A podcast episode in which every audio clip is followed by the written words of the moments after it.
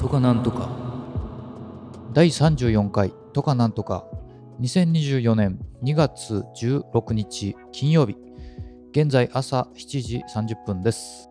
今日もね質問が来ておりますんで読み上げていきたいと思います。ラジオネーム業界人と呼ばれたいさん。ポッドキャストは通勤やドライブで拝聴させていただいてます。最近現場でアルバイトの面接をする機会が増えたのですが景色さんはどんなアルバイトをしてましたか？私は駅前やスーパーの一角で写真の現像をしてました。今や何それ？って言われるかもしれません。引き伸ばしとか焼き増しとかもうそんな言葉を発さなくなり今非常に懐かしく当時現像機とかも軽自動車くらいの大きさだった時代です。笑い。街角に多くあったスピード写真現像はもう見る機会なくなりましたね。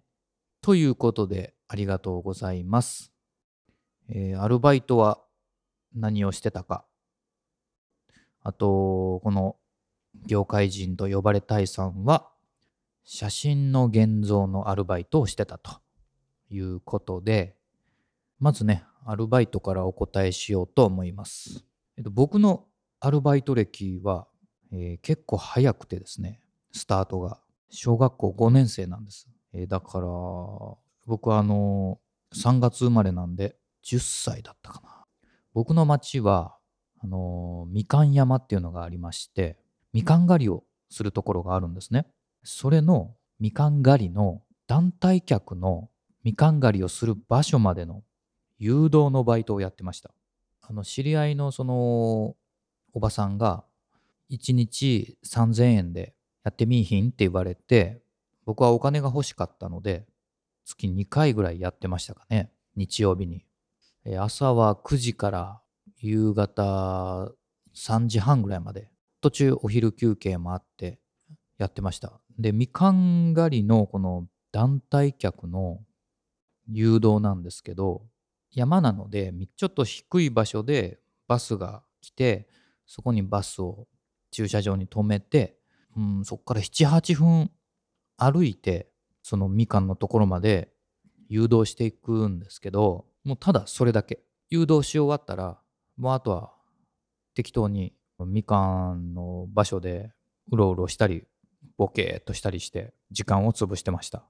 そしてまたおばちゃんから「はいまたあの次来るからまた誘導してきて」って言われてまた駐車場まで降りてでそこからまたお客さんを誘導していく。それをそうですね1日56組ぐらいやってましたかね。それがもう人生最初のアルバイトですね。で1日3000円でやったーって思ってたんですけど今思うと安っって思いますね。まあ小学生だからしょうがないか。これ今の時代だったら3000円って言われてもやんないかもしんないです。でその次が高校1年生の時の、うん、ガソリンスタンドのアルバイトですね。これはね始めた時期が悪かったのかそうですね。お正月終わってめちゃくちゃ寒かったんです。めちゃくちゃ寒かった。もう今みたいな暖冬じゃないですもん。ほんと寒かった。その時にガソリンスタンドってねその外で待機してなきゃいけないんですよ。ね。風が強い日なんかもう本当に寒いんです。どんどん体温を奪われるし中に着込んでたってそのお客さんの車の窓を拭く時に少しだけ湿ってるタオルで拭くからもう手がねかじかむんですよ。でもそれがもう嫌で2週間でやめました。これはだから時期が悪かったです。夏だったら続いてたかもしれませんね。その次があの僕はとにかく もうお金が欲しいんです。だからお金が欲しかったし当時僕が高校1年生の頃っていうのはみんなね音楽を聴くためにいいオーディオを持ってたんですよ。今じゃ考えられないですけどすっごい部屋の一角を占拠するような大きい当時コンポって言われてたんですけどコンポーネントシステム。うんとスピーカーはね家庭用の四角いゴミ箱ぐらいの大きさもあってでそれが2つあるでしょ？でその真ん中にカセットテープデッキ、あと CD デッキ、そして、えー、イコライザーって言って、プリアンプって言うんですけど、それが、そのデッキがあって、さらにその上、メインですね、メインアンプ。この4つが、ドンドンドンと、それも結構大きいんですよね。それがもう欲しかったんですよ。で、当時はね、ケンウッドっていうメーカーが流行ってて、いや、ソニーか、パイオニアか、ケンウッド。あの、マニアは音響とか、デノンとか、まあ、そういうところのを買ってたんですけど、僕はミーハーだったんで、ケンウッドが欲しかったんです。もちろん、あの、もう親は買ってくれませんから、あの、なんぼだったっけあれ。15、6万ぐらいしたと思うんですよね。セットでね。だから、もうすぐにでもお金が欲しいわけです。だから、手っ取り早くお金を稼げるバイトをずっと探してて、これはもう、いわゆるガテン系、肉体労働系のバイトだなと思って、最初はね、型枠解体のバイトをしました。型枠の解体っていうのは、鉄筋コンクリートわかります、まあ、そこから説明しないとわかんないかな。えっと、鉄筋コンクリートっていうのは、まずね、あの、地面にコンクリートをこう積み上げていくかっていう設計から始まり、そのコンクリートの位置を決めることを墨出しっていうんですね。墨汁の木と書いて墨ですね。墨出し。その後に枠を組んでいくんですけど、その枠を組むにあたって、まずコンパネという板がいります。コンパネ聞いたことあると思うんですけどもコンクリートパネルっていうのが正式名称でその略称がコンパネなんですね。大きさが畳1畳分の 1820mm×910mm この大きさの厚さが 12mm の合板があるんですね。えっ、ー、とベニヤ板のもっと分厚いやつ。それのですね片面だけコーティングがされてあるんですコンクリートがひっつかないようなコーティングが施されているものがコンクリートパネルっていうんですね。で、その板に角材を打ち込むんですけど、それが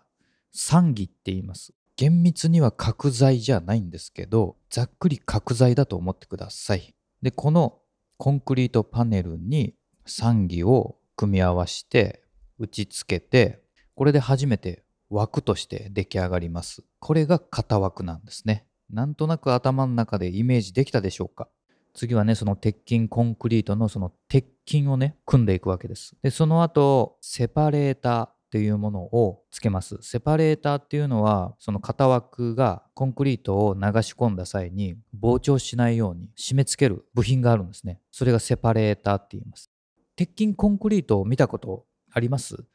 あの、コンクリートの表面に等間隔でちっちゃい穴が開いてるの見たことありますか？あれがセパレーターの跡です。また興味のある方は見てみてください。でその後、枠がそのぐらつかないように交換って言いまして、鋼の管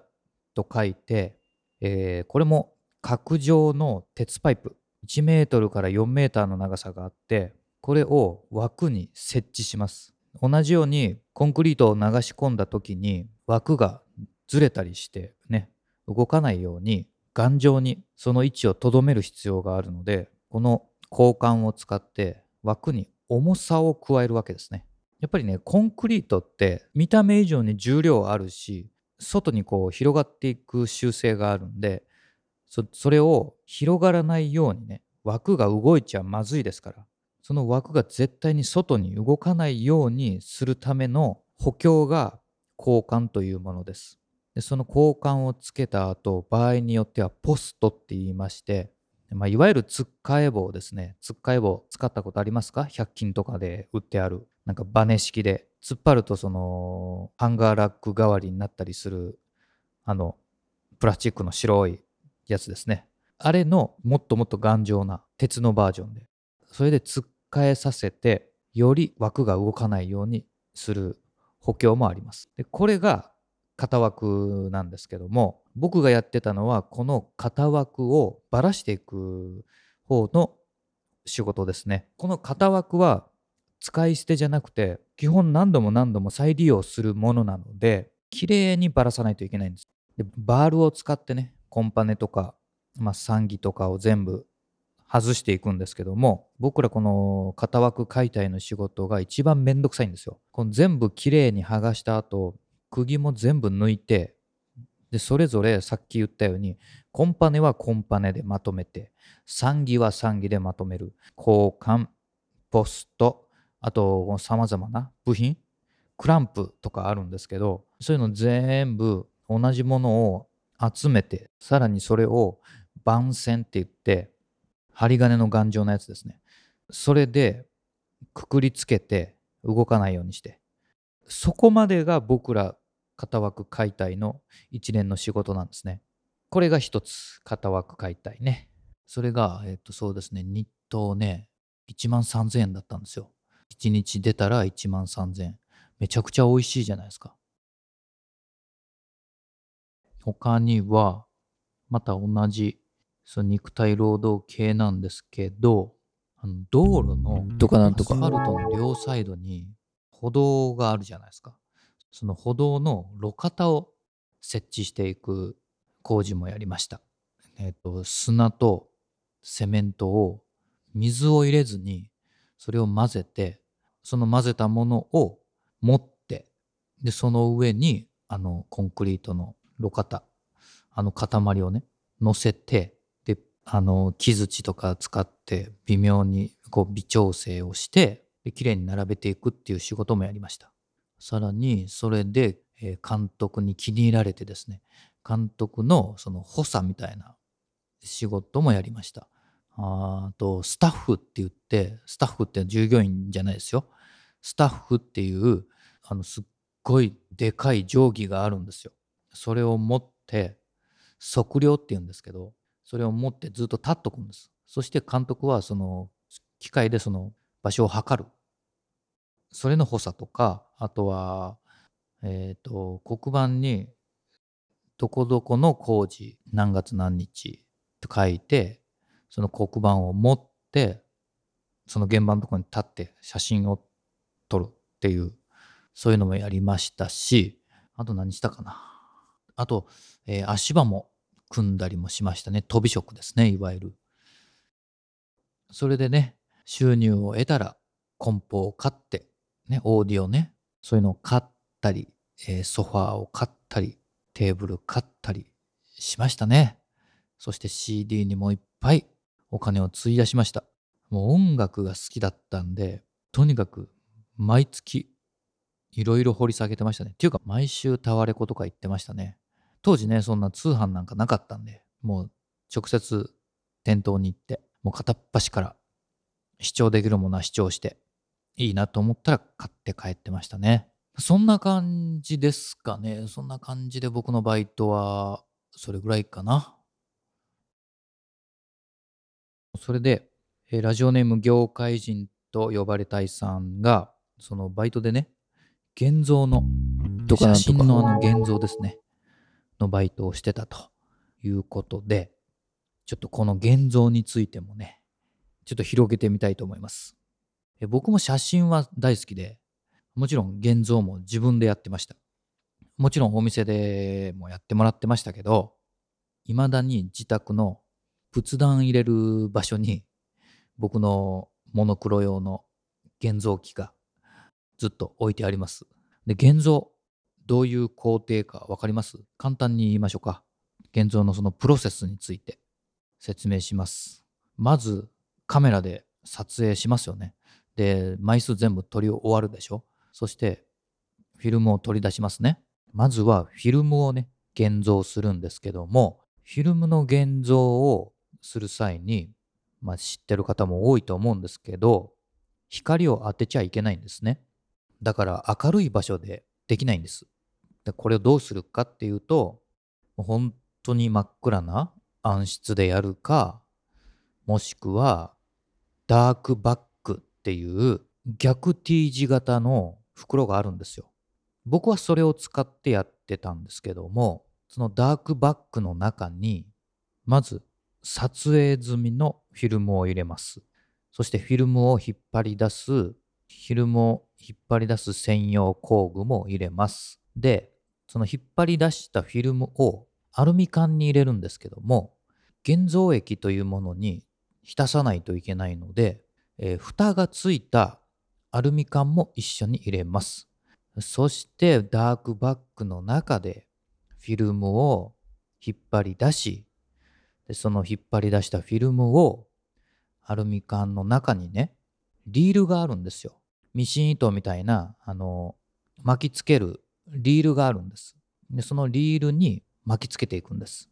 で、それが巻きつけ終わったら、アルミ缶の中に入れて、で、蓋をして、で、ダークバッグから取り出します。で、あとは、このアルミ缶の中に現像液を入れるんですね。現像液って、まあちょっといろいろ説明しなきゃいけないんですけども、今はちょっと省きます。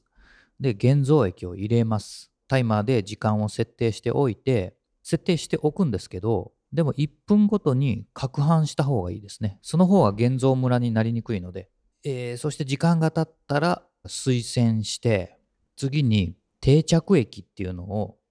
またそのアルミ缶の中に入れます。で、また攪拌して、で、時間を置いて、それであの水洗して、あとは目玉クリップなんかで干して、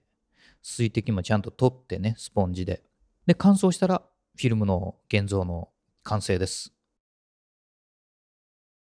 フィルムの現像が終わったらですね、フィルムを6コマ区切りで切って、で次に、えー暗室の中で印画紙、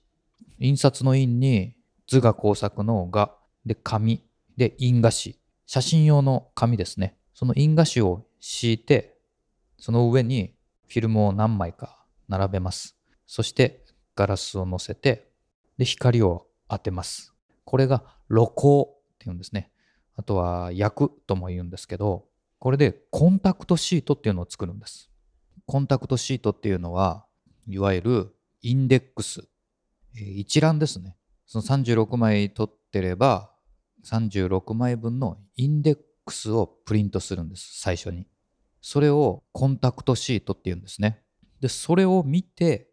どれを引き伸ばそうかなとか、チョイスして、全部プリントするのもありなんだけど、やっぱり自家現像っていうのは、時間も労力もかかるんで、引き伸ばしたいやつだけ引き伸ばすんですね。だからまずこのコンタクトシートっていうのを最初に作ります。で、ここからやっとプリントに入っていくんですけど、えーそしてプリントは引き伸ばしたいコマをね、まず現像機にセッティングします。セットする場所があるんでね。でセットして、そして、えーレンズをつけ、レンズのピントを合わせます。で、えーさっきも言ったように印画紙をテーブルの上に置いて、現像機はちょっとテーブルから上の方にあるので、その印画紙にちゃんとフィルムのその像がぼやけてないように、そのちゃんとピントがあって映るようにピントを合わせます。で、そこで初めて、え時間を決めて光を当てます。さっきも言ったように露光をします。で、この露光なんですけど、この印画紙は光を当て続けると、現像液につけた時に真っ黒になっちゃうんですよ。だから微妙なあの時間で本当に色の濃淡がすごく変化しちゃうものなので、タイマーを使った方がいいですね。そして露光が終わったら、次に現像液に入れます。そしたらだんだんこう時間とともに像が浮かんでくるんですね。像が浮かんできたら停止させるわけです。で、2番目に停止液っていうところに入れます。で停止液に入れてストップさせたら今度は定着させたいんで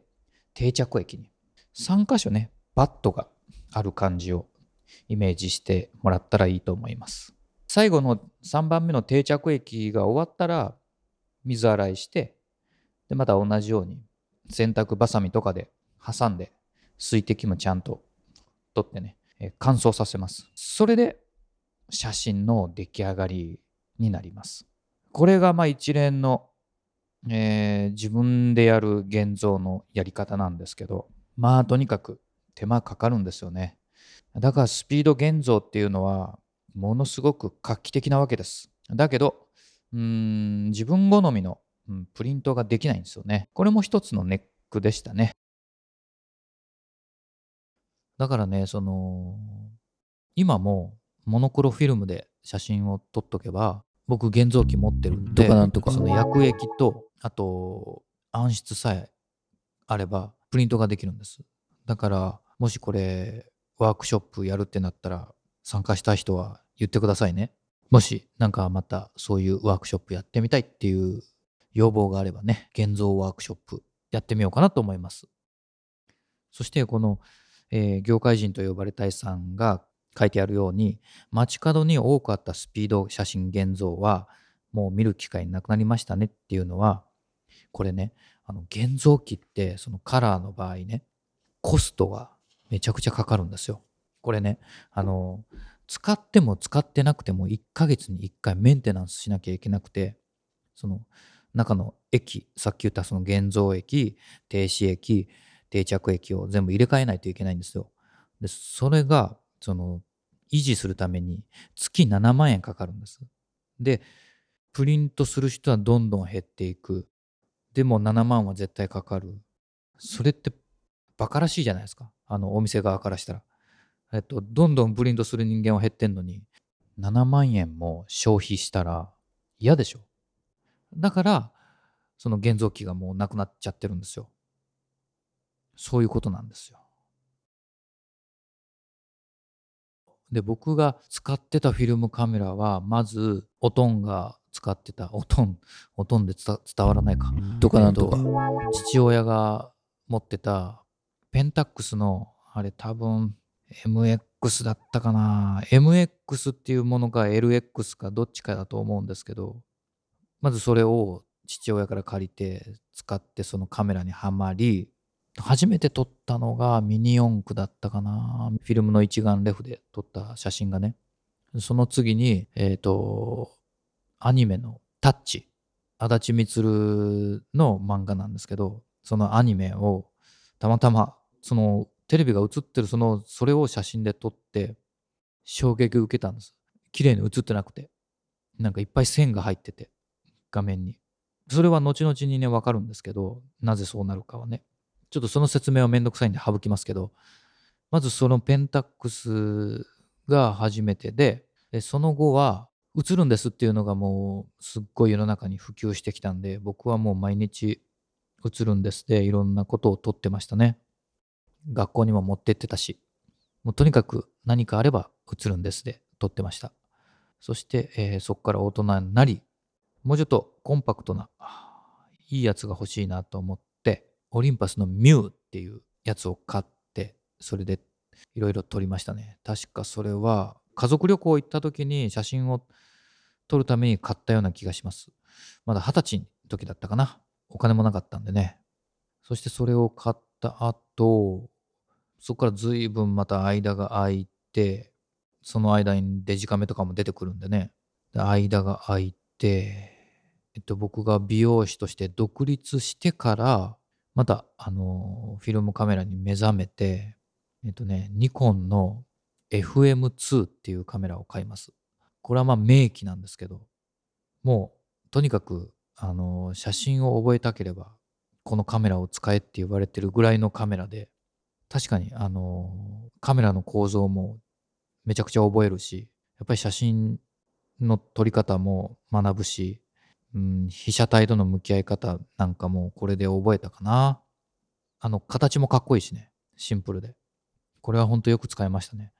その後、いろいろありまして、ニコンの F3 っていうところに行きます。発売当時のニコンのフィルムカメラの中で F3 っていうのはフラッグシップだったんですよ。ね、そのカメラの中では頂点の機種だったんですけど、それを買いました。レンズはカール・ツワイスっていうドイツのレンズメーカーのプラナーっていうね、名前のレンズを使ってました。50mmF1.4。でもこれカール・ツワイスって言ってるけど、これね、日本が作ってるんですよ。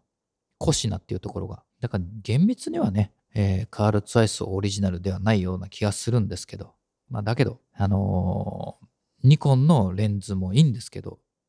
なんかそれよりはなんかこう表現が柔らかいタッチというか、それが良くて、そればっかり使ってましたね。あとは、えーそっからさらに高級コンパクトっていうのがあって、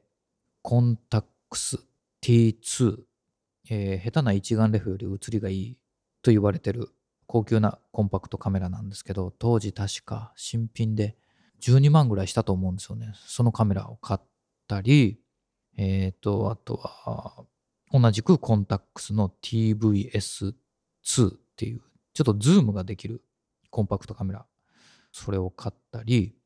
あとはね、ヤシカ T4 っていう、まあマニアの間ではもう名機と言われてる。見た目はめちゃめちゃチープなんですけど、黒いプラスチックのボディでね。でも逆にそれがいいっていう著名な写真家がいて、それを使ったり、でも写りはいいんですよ。うん。あとはね、そっからハーフカメラって言ってね、あのフィルムの半分のサイズで写るっていうカメラがあって、それがオリンパスのペン、EES っていうやつを買いましたね。それハーフカメラって言うんですけど、これなんでかっつうと、その、例えば36枚撮りあったら72枚撮れるんですよ。フィルムの半分撮れるから。だからお得でしょ？まあその分やっぱりね、写りがちょっと、うん、落ちるんですけど、いやでも、このペンもよく使いましたね。あとね、そこからピント合わすのがめんどくさいなと思って、ニコンの F5 っていうね、オートフォーカスのフィルムのカメラも買ったりして、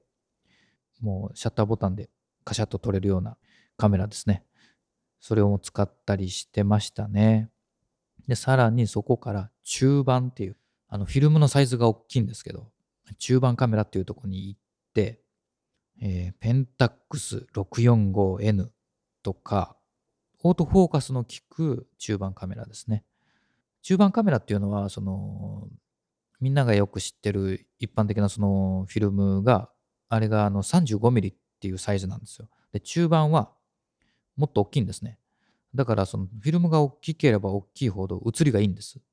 拡大しても荒くならないんです。だから広告業界ではこの中盤っていうのを使われてたし、プロの中でも使ってる人いました。なんかその、そういう写りに、そういう写りに関心があって、その645を買ったり、あとローライっていうドイツのメーカーの、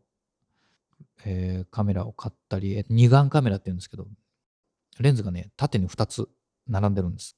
ローライフレックスって言うんですけど、それを使ったり、僕が使ったのは、F3.5 の方ですね。2.8の方がもっといい写りしてて、このローライフレックス2.8を多用してる写真家は、川内凛子さんっていう人がいるんですけど、その写真ぜひ見てみてください。すごい、なんとも言えない、こう、味わい深い。しかも、こう、なんて言うんだろう、あれは。うんと、なんとも言い表せない、独特の淡い感じなんですよ。白チュームというか、ちょっと語彙力がないんで、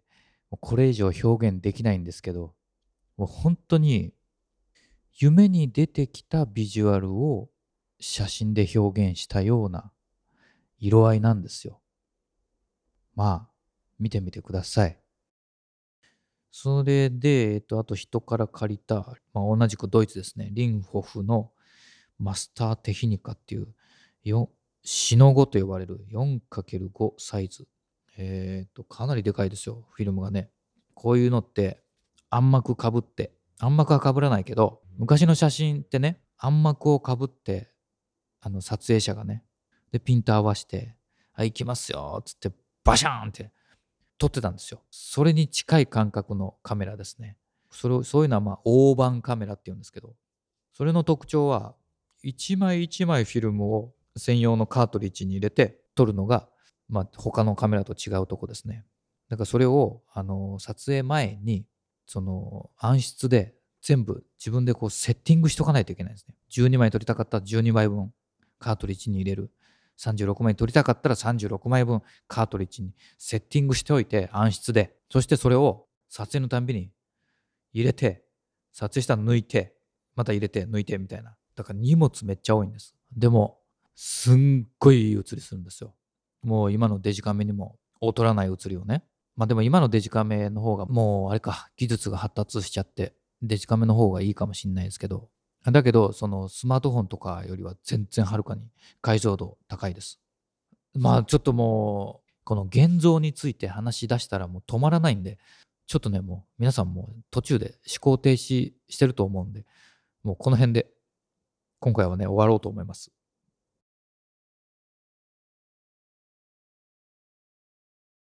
えー、ということで、ラジオネーム、業界人と呼ばれたいさんには、